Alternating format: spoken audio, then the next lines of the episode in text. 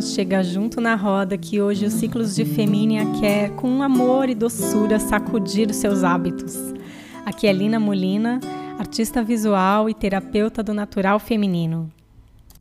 Se segura, minha amiga, porque se você se meteu no campo da ginecologia natural, significa que você está disposta a movimentar muita coisa dentro de você muito daquilo que nós estamos habituadas a ouvir como correto, a praticar como certo e que normalmente é tóxico e faz, só faz mal tanto para a gente quanto para as pessoas ao nosso redor e até para o meio ambiente. Então, são facilidades, são construções emocionais, como por exemplo aquela comidinha gordurosa que faz bem para o coração, para o coraçãozinho que a gente acha que faz bem para o nosso coração. e por aí vai. Então, é disso que a gente vai falar hoje. Eu acho que a parte mais complicada num atendimento, quando eu atendo as mulheres, é propor as mudanças. Quando chega a proposta das mudanças, isso tem que ser feito com muito carinho, porque mudanças é, elas não são fáceis. Eu sei que quem se mete nesse campo, até comecei o podcast falando disso, se mete porque está aí num ato de coragem, num ato de coragem de se olhar para dentro, de se perceber, de encarar aquilo que não está legal e de mudar para melhor, né? E eu vejo que precisa ser feito mesmo com carinho e com cuidado, até para a pessoa não espanar, não se espantar e sair correndo. Porque o que, é que acontece? Muitas vezes nós poluímos os nossos corpos. É, às vezes sim, às vezes não, mas normalmente não é de uma maneira totalmente consciente.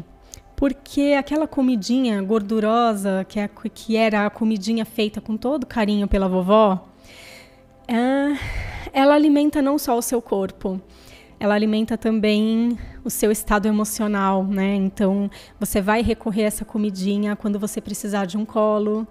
Você vai recorrer àquele doce que te lembra, sei lá, o brigadeiro da festa que a sua mãe fazia, etc. Nós sabemos muito bem dessas histórias e eu acho que todas nós somos capazes de reconhecer esse lugar, certo? E a provocação do título de hoje, que é o que você come, ama e reza, diz quem és, ela está muito no sentido de a gente refletir sobre os nossos momentos. Né? Então, o que a gente busca no relacionamento, o que a gente busca na comida e na espiritualidade, de estar totalmente relacionado com o nosso momento de vida, com a maturidade que nós temos naquele momento para lidar com as emoções. Se nós já temos ferramentas internas para lidar com essas emoções e com esses sentimentos de outra forma e não só na comida. Então, são muitos fatores que levam a gente a fazer essas escolhas, até fatores também relacionados ao nosso ciclo menstrual, como, por exemplo, a famosa TPM de mulheres que se entucham de chocolate, do famoso chocolate, ou de gorduras que não são bem-vindas para o corpo, bem nesse momento que é um momento que antecede o período de limpeza, né? Que depois o nosso corpo vai, vai ter um esforço muito maior para promover uma limpeza se você estiver com o corpo todo cheio de toxinas. E eu imagino, amiga, que se você está por aqui é porque de alguma maneira ou você já faz terapia ou você já busca esse esclarecimento interno de alguma forma, né, mesmo que de uma maneira autônoma, e talvez você até já faça essas perguntas para você mesma, mas eu vou colocar aqui para pontuar algumas perguntas referente a isso tudo, como por exemplo, sobre os momentos, né, as escolhas dos momentos, como por exemplo, por que eu prefiro este alimento agora, neste momento? Por que eu estou com esta pessoa? Porque eu estou agora, nesse momento, mais em busca de realização material do que espiritual? Eu me poluo com mais frequência ou eu me purifico a partir de pensamentos, alimentos, não só alimentos que vão né, em contato com que vão ser ingeridos, mas também aqueles alimentos que entram em contato com a pele, né, como os cosméticos, o uso de shampoos, condicionadores, sabonetes, cremes hidratantes, que são nocivos à natureza e que, obviamente, nocivos ao nosso corpo. Só que para isso, amigas, eu não vou transcorrer tanto sobre esse tema porque ele é muito extenso. A gente entraria nessa questão, né, nesse papo sobre a relação entre a indústria alimentícia e a indústria farmacêutica, que a princípio, quando eu entrei em contato com isso pela primeira vez, eu achei que fosse teorias da conspiração pesadas e que não tinha nada de verdade ali. Mas a gente vai vendo e vai vivendo e vai percebendo que cruelmente tem uma relação sim, né? Então eu vou deixar algumas dicas para vocês, como por exemplo, assistir os filmes What the Health que tem no Netflix. Tem também outro filme que se chama The Food Matters, que é um filme que saiu do Netflix e sinceramente eu já assisti várias vezes, mas eu não sei por onde encontrá-lo agora. E, mas eu acho que vocês conseguem achar facilmente na internet, porque ele fala dessas relações. Bom, também no Instagram vocês podem achar duas mulheres que são fenomenais. Uma delas é, vocês encontram como Flores Seremos, que é uma moça linda, bruxona, que fala sobre o low pharmacy. ela criou esse, esse termo, ela está até no TED falando sobre isso. E uma amiga querida que faz produção assim de cosméticos naturais com muito carinho e com ingredientes de primeira, que é Sarvanga Vegano, tá bom? Vocês encontram pelo Instagram. Então fica essas dicas para vocês a princípio. E agora, amiga, nós vamos mergulhar dentro de uma ciência antiga da medicina indiana que diz que o homem é um microcosmo, um universo dentro de si mesmo. Diz também que a ciência da vida né? É preciso relacionar essa ciência da vida, o modo diário de vida, com o conhecimento. Ayurveda é o nome dessa medicina. E essa medicina, eu acho ela tão sábia. Eu entrei em contato com ela com mais profundidade agora no curso de formação em ginecologia natural. E, mas eu acho ela tão interessante, tão sábia, apesar de antiga, que ela contempla, para mim super encaixa muito do que ela traz, porque ela contempla as nossas especificidades biológicas. Então, ela traz aí a ideia de que nós temos, é, nós somos feitos da natureza, portanto, nós somos, é, na nossa composição física, nós temos o éter, que é o espaço, nós temos o ar, o fogo a água e a terra. Então, assim que nascemos, né, assim que o nosso corpo se forma, ele se constitui com essas combinações. Então, existem algumas combinações possíveis, como ar e éter, água e fogo, ou água e terra. Essas combinações se chamam doshas. Cada um desses doshas tem um nome, e para cada um desses doshas existe um aspecto, toda uma, toda uma sequência, na verdade, de recomendações que a medicina ayurvédica traz, que contempla hábitos alimentares, quais são os melhores alimentos para você, se você se constitui de determinado dosha, qual que pode ser o melhor modo de vida ou prática para você, já que você se constitui desse dosha, por exemplo, e dessa forma você se previne de doenças. Olha só a palavrinha como é diferente. Prevenção.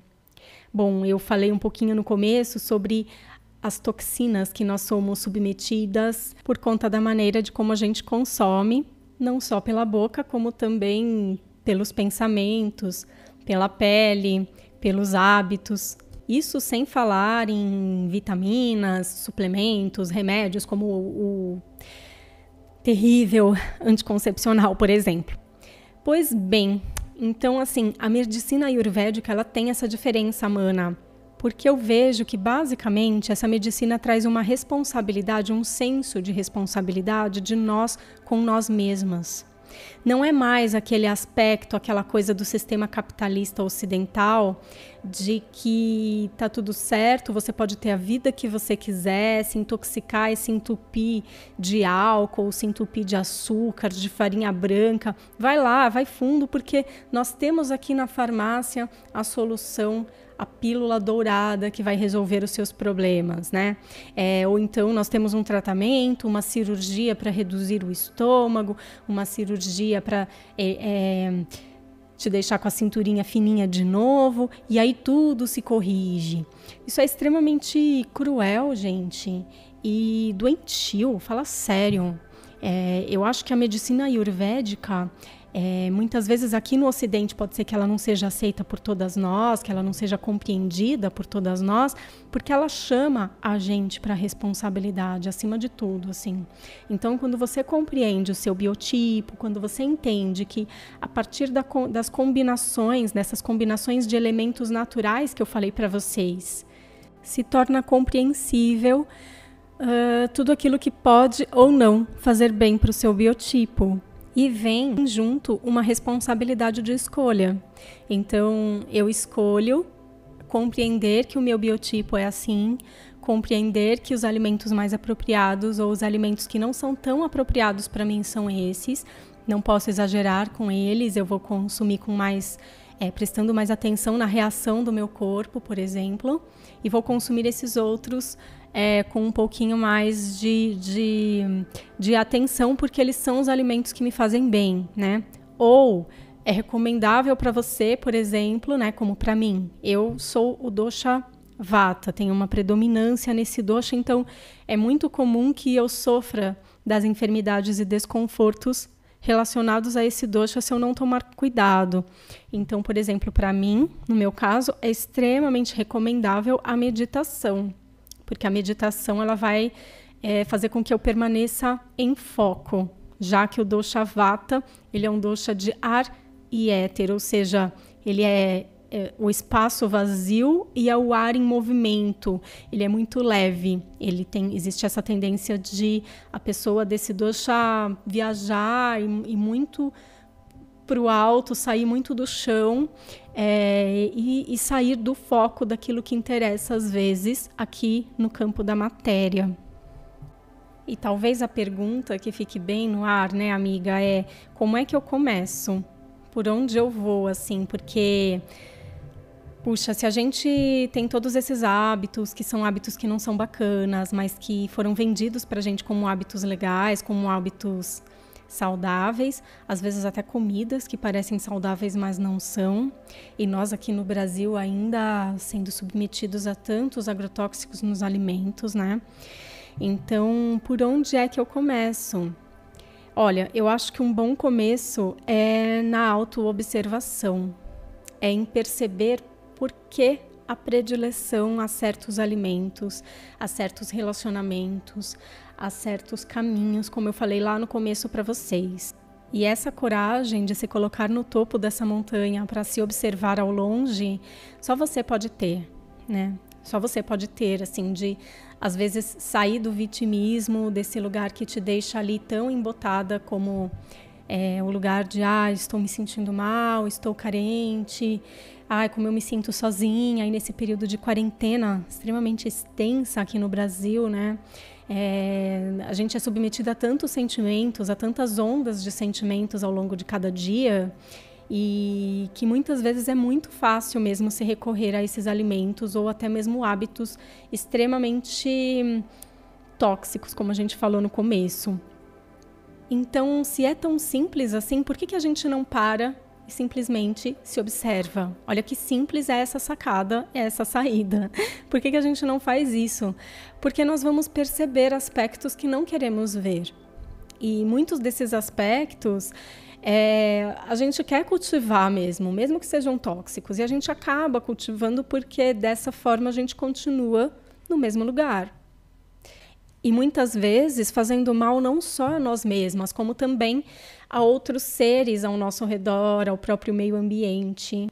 Como, por exemplo, a escolha de alimentos é, que vêm de trabalho escravo, sabe? Ou que vêm também de, de muita tortura a partir de outros seres, não só seres humanos, como ser outros seres cientes também. Então, são escolhas que a gente vai fazendo conforme nos tornamos mais conscientes, conforme nos tornamos mais capazes de nos sensibilizar é, sobre as características específicas do nosso corpo, da nossa constituição, e também é, nos sensibilizar com o que está ao nosso redor. O que requer um tantinho de coragem, né, Mana? Porque com certeza olhar para isso tudo e depois tomar uma atitude diante do que a gente vê é, é fazer a escolha, assim, de sair da zona de conforto e quase sempre fazer essa escolha não é agradável a princípio. A gente sente muita dor porque nós estamos abandonando um hábito que fazia a gente acreditar que fazia parte da gente, sabe? Como uma cola, como uma coisa essencial do nosso ser. É, eu, por exemplo, me tornei vegana e eu amava queijos. E assim, dentro da família eu era a ratinha, sabe? Aquela moça que adorava queijos e as pessoas preparavam pratos com queijo para mim com muito prazer, com muito carinho, porque elas sabiam que aquilo me definia, entre aspas. Então eu tive que desconstruir muita coisa para chegar nesse lugar, entende? E amiga, de forma alguma eu tô dando esse exemplo para dizer que todo mundo precisa ser vegano. Na verdade, eu adoraria, mas eu não vou levantar essa bandeira. Eu acho que essa é uma escolha que tem que partir de cada um de nós de uma maneira muito individual e muito verdadeira. Tem que sair a partir de uma grande verdade interna, né? Como qualquer escolha aqui promove uma grande mudança. Mas o que eu quero dizer é que quando nós fazemos as nossas escolhas, nós temos uma responsabilidade também ambiental, uma, uma responsabilidade também do nosso entorno e não só interna. E eu acho que a ginecologia natural, ela traz isso, já que nós falamos tanto de reconexão com a natureza, de resgate do feminino com a natureza, então é preciso também ter esse olhar, né, para esse lado que não tem nem fora nem dentro, na real, né? Só que a gente tem essa dificuldade de perceber, porque em algum momento da humanidade as coisas foram separadas. A gente vivia uma comunidade matriarcal e de repente vem o patriarcado e separa tudo, separa tudo em caixinhas. Então é natureza aqui, ser humano ali, tecnologia aqui, natureza lá. E o que a medicina ayurvédica traz é essa integração, e eu sei, amiga, que não é complicado para você compreender isso. Eu sei que essas palavras e esse conhecimento tão básico aqui, né, que eu estou colocando de uma maneira tão simples nesse podcast, eu, eu imagino que fale com o seu interior, como já falou com o meu. Na verdade, como constantemente fala com o meu. Então, o que nos resta é apurar a nossa sensibilidade, a nossa sensibilidade corpórea, a nossa sensibilidade espiritual a sensibilidade e o conhecimento, o quão profundo né, nós podemos mergulhar dentro de nós mesmas, para em algum momento, ou para todos os momentos da nossa vida, adquirir de fato essa conexão. E não só se conectar com a natureza quando a gente planta a lua ou quando a gente é, consegue ter a oportunidade de botar um pezinho na grama, sabe? Mas o tempo inteiro, inclusive quando nós fazemos a escolha na prateleira do supermercado.